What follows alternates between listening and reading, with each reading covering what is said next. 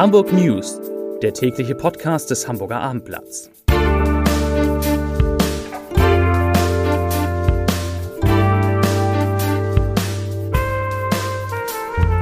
Herzlich willkommen. Mein Name ist Lars Heider und heute geht es um den erstaunlichen Rückgang der Corona-Neuinfektion in Hamburg. Weitere Themen. Es gibt eine neue Notfallpraxis, die Verträge der Kunsthallenchefs werden verlängert und die Polizei sucht zwei Messerstecher.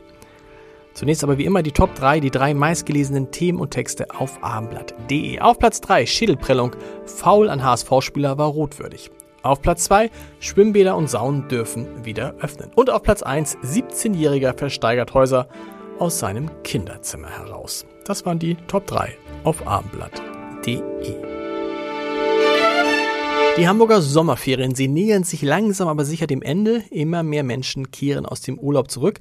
Aber die 7-Tage-Inzidenz, die steigt an diesem Montag trotzdem nicht. Im Gegenteil. Sie sinkt auf 34,4 Corona-Neuinfektionen je 100.000 Einwohnern, weil heute nur 37 weitere Fälle gemeldet worden sind und damit 62 weniger als vor einer Woche. Das sind sehr gute Nachrichten, genau wie die Zahlen der Geimpften. Denn bald haben 1,2 Millionen Hamburgerinnen und Hamburger wenigstens ihre erste Impfung erhalten.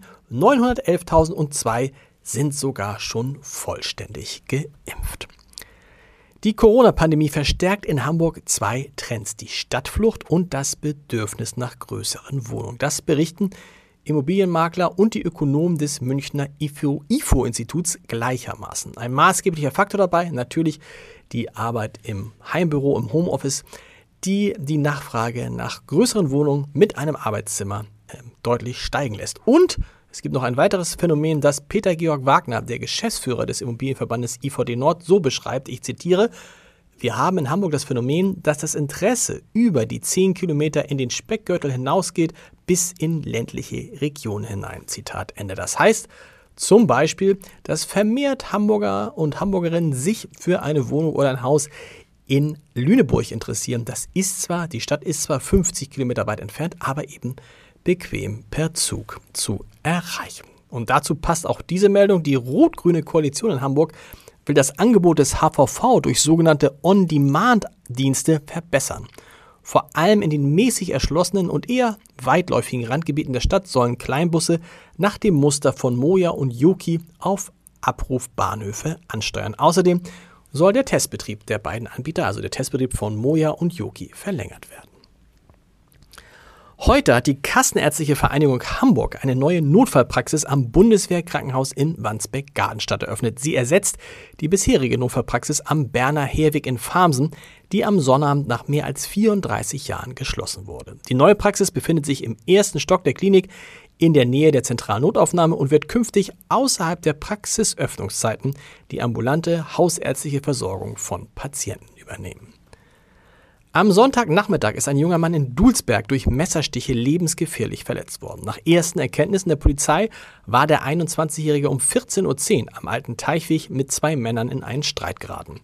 Während dieses Streits zog einer der beiden ein Messer und stach zu. Der 21-Jährige wurde durch mehrere Stiche in den Oberkörper und den Arm lebensgefährlich verletzt. Zeugen, die die Tat oder etwas Verdächtiges beobachtet haben, werden gebeten, sich unter der Rufnummer 040 für Hamburg 4286 56789 4286 56789 bei der Polizei Hamburg oder einer anderen Polizeidienststelle zu melden.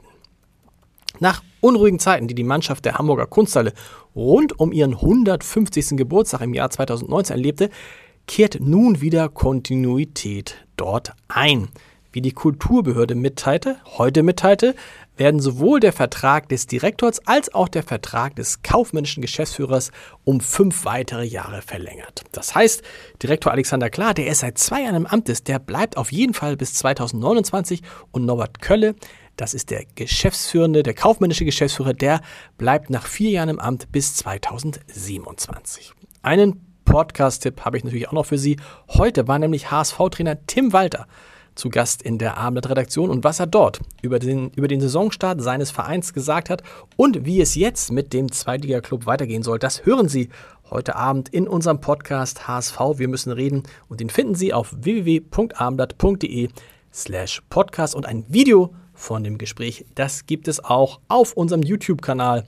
Schauen Sie mal rein. Äh, da gibt es auch viele andere interessante Videos vom Hamburger Abendblatt. Und morgen gibt es eine neue Folge der Hamburg News, wie immer um Punkt 17 Uhr an dieser Stelle. Dann hören wir uns wieder. Bis dahin. Tschüss.